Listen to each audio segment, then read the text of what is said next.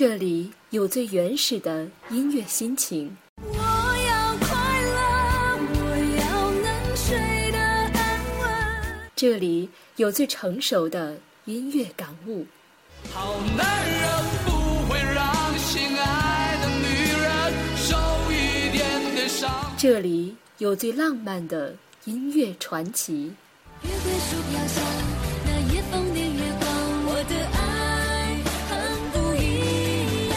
这里有最霸气的音乐宣言。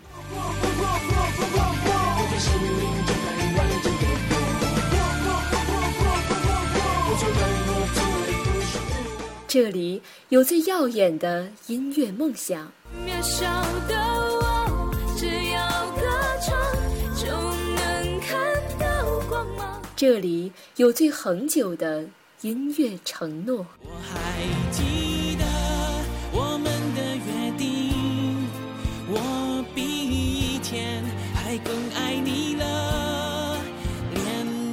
找寻最初的音乐感动，搜索新奇的音乐闪光。假 FM 假电台之 Offer Music，直平与你一起约定在音符里的春天。我。是直平，愿我的声音带给你感动与希望。为你写的那首歌，它也偷偷的。Right now, you got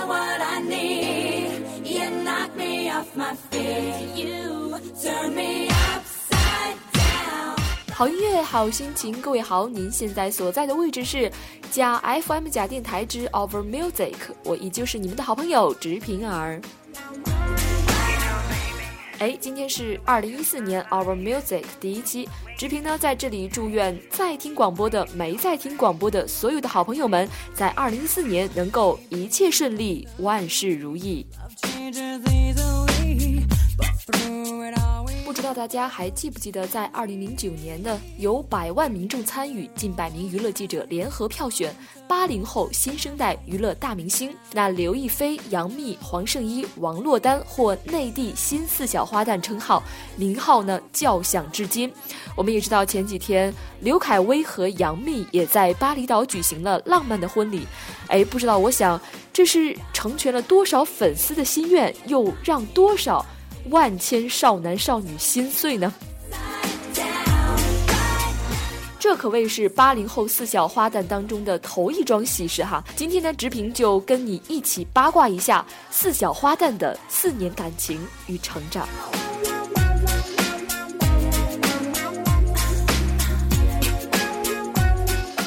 二零一四年一月八号呢，杨幂和刘恺威在巴厘岛举行了浪漫的婚礼。看到微博上六号晚上，八爷冯绍峰晒收到喜糖，此时呢，蜂蜜党哭成一片海。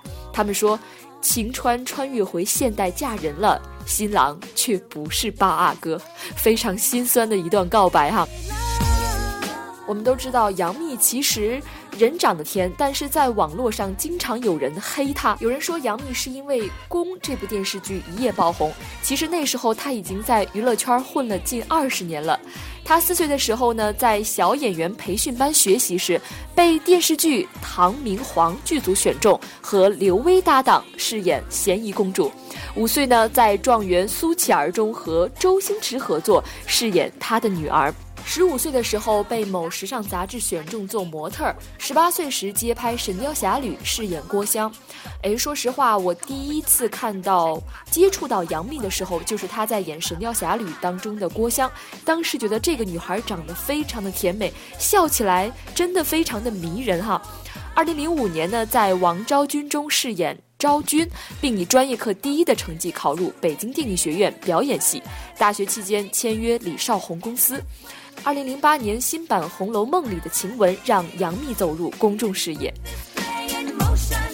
二零零九年与胡歌、霍建华、唐嫣演《仙剑奇侠传三》。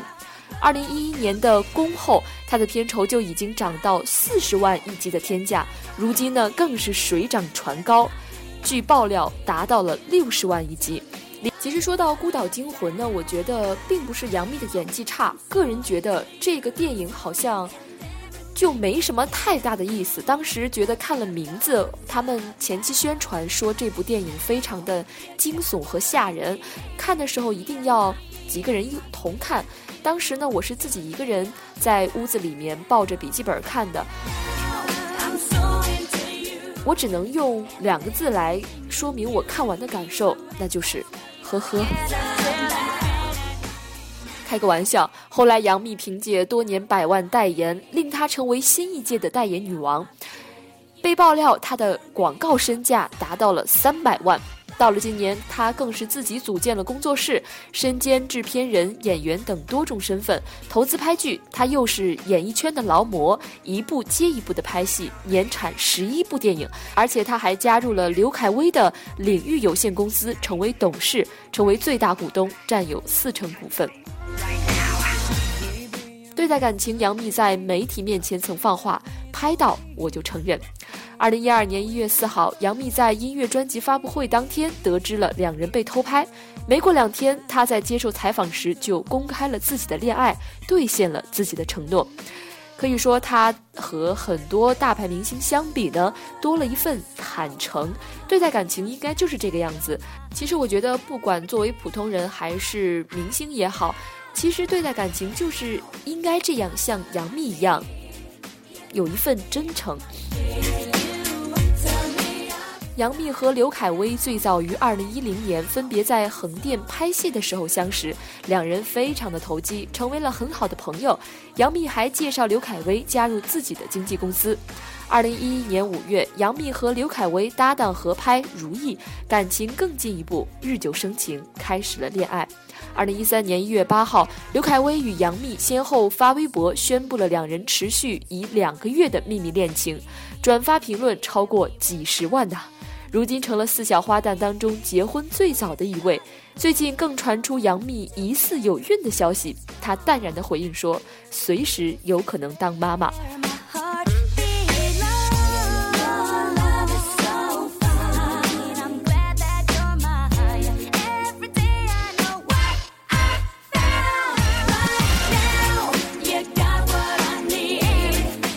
而今，杨幂和刘恺威已经在一月八号在巴厘岛举行了浪漫的婚礼。据报道呢，在婚礼过程当中，杨幂激动落泪，刘恺威甜蜜亲吻新娘。在这里呢，我们还是要深深的祝福他们能够幸福一生。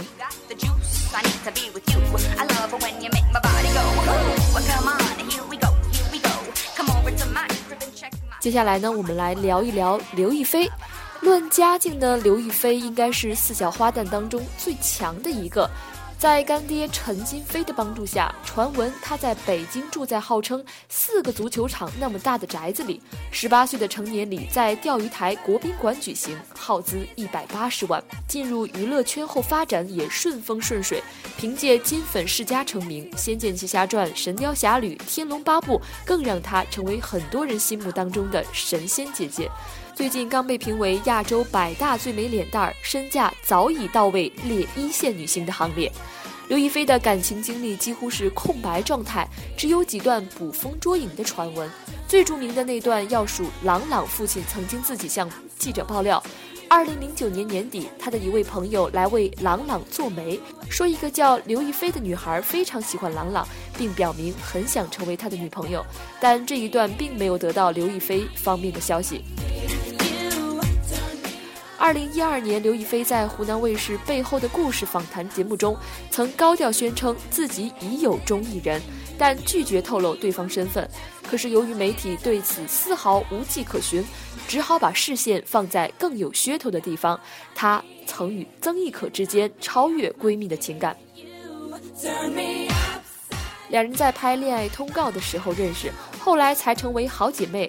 某次还节目时爆料彼此会发“我想念你”的肉麻短信，不但一起唱歌逛街，还亲自开法拉利接送曾轶可，可见亲密之程度。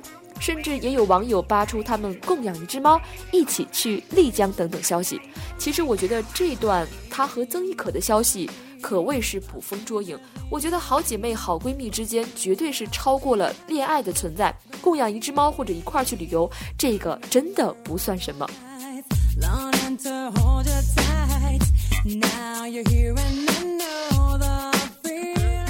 好了，一首歌曲过后，让我们一起再来走进王珞丹和黄圣依。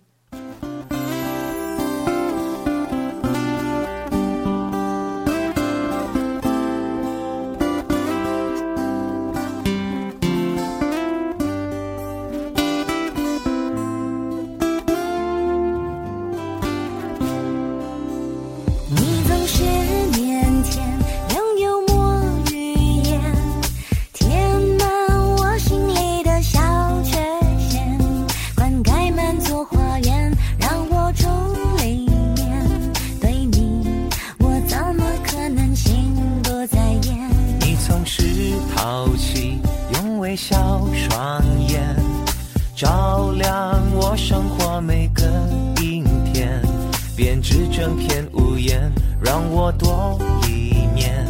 对你，我没有抱怨。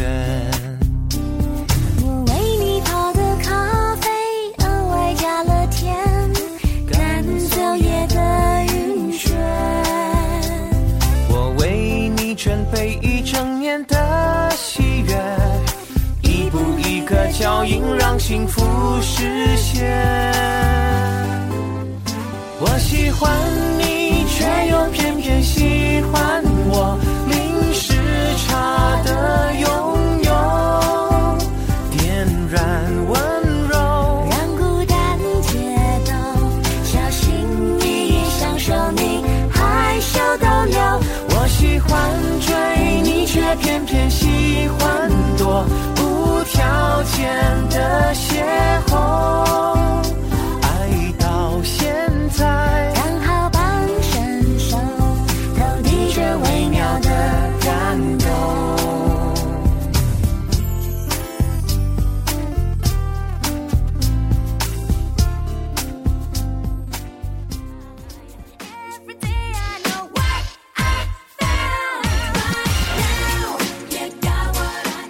两部赵宝刚电视剧《奋斗》和《我的青春谁做主》令王珞丹人气大涨，成为北京小妞的最佳代言人。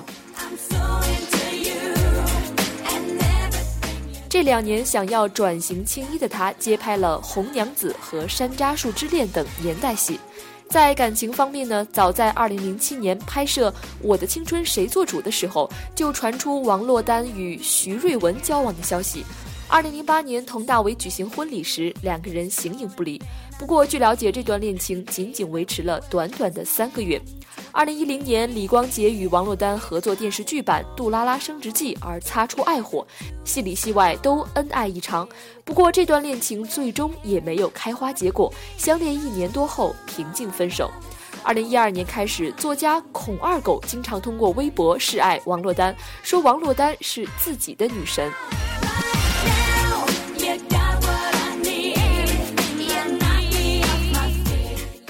不过王珞丹也热情地回应了，她说：“谢谢你的错爱，无论是嬉戏中偶尔流露的真情，还是言语间的自我找寻，可总觉得爱国诗人创作鼎盛时期都该是孤独的。为了不枉你诗人的身份，我希望你一生孤独。但为了有朝一日执政的孔二狗，后宫不可一日无主，这也是我长久以来的心愿。愿你早日托孤。”也是非常有意思的一段回应哈。二零一三年，在杨幂、刘恺威、刘诗诗、吴奇隆宣布好事之际，袁弘称女神订婚了。王珞丹以为说的是自己，转发承认自己公开订婚，但又立即删掉，让她与袁弘的这段感情扑朔迷离，至今未有定论。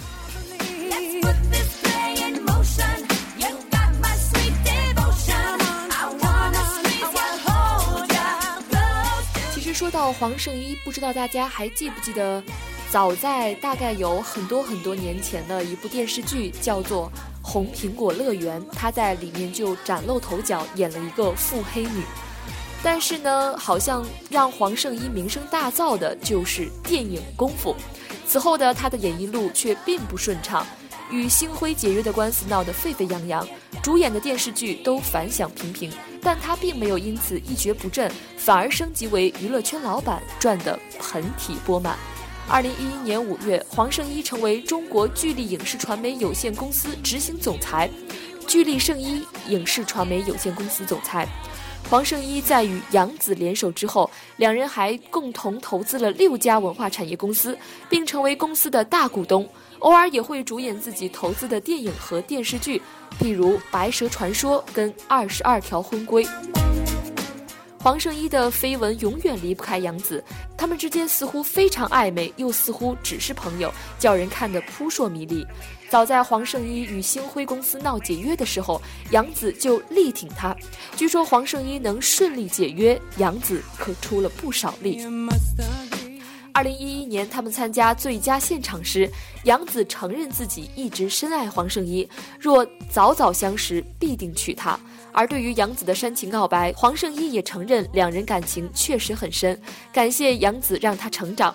只是杨紫已有妻女，这让黄圣依被扣上了史上最高调小三的名号。对此，黄圣依又表示，只是为了满足人们对娱乐圈的想象力而假装情侣。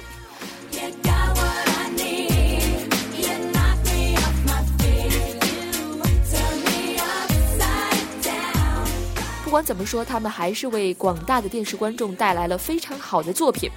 我想说，八零后的女星陆续开始嫁人了，八零后的你还单着吗？不知道为何突然感觉自己老了，虽然我是九零后。或许正如李宗盛歌里唱的，也许我们从未成熟，还没能晓得就快要老了。尽管心里活着的还是那个年轻人。因为想写成歌，让人轻轻地唱着，淡淡的记着，就算终于忘了，也值了。说不定我一生涓滴一念，侥幸汇成河。然后我俩各自一端，望着大河弯弯，终于敢放胆，嬉皮笑脸面对人生的难。也许我们从未成熟，还没能晓得，就快要老了。尽管心里活着的还是那个年轻人，为不安而频频回首，无知的索求，羞耻与求救，不知疲倦的翻越每一个山丘，越过山丘。虽然已白了头，喋喋不休，时不我予的哀愁，还未如愿见着不朽，就把自先搞丢，越过山丘，才发现无人等候，喋喋不休，再也换不回温柔。为何记不得上一次是谁给的拥抱，在什么时候？我没有刻意隐藏，也无意让你感伤。多少次我们无醉不欢，咒骂人生太短。唏嘘相见恨晚，让女人把妆哭花了也不管。看我们从未成熟，还没能晓得，就已经老了，尽力却仍不明白身边的年轻人。给自己随便找个理由，向心爱的挑逗，命运的左右，不自量力的还手，直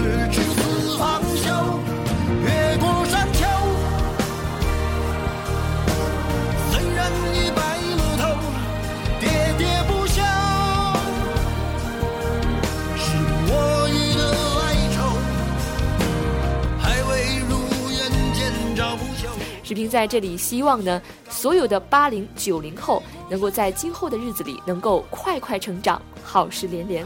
好了，今天的 Our Music 到这里就全部结束了。我是你们的好朋友直平，我们下期再会啦。换不回的温柔，为何记不得上一次是谁给的拥抱？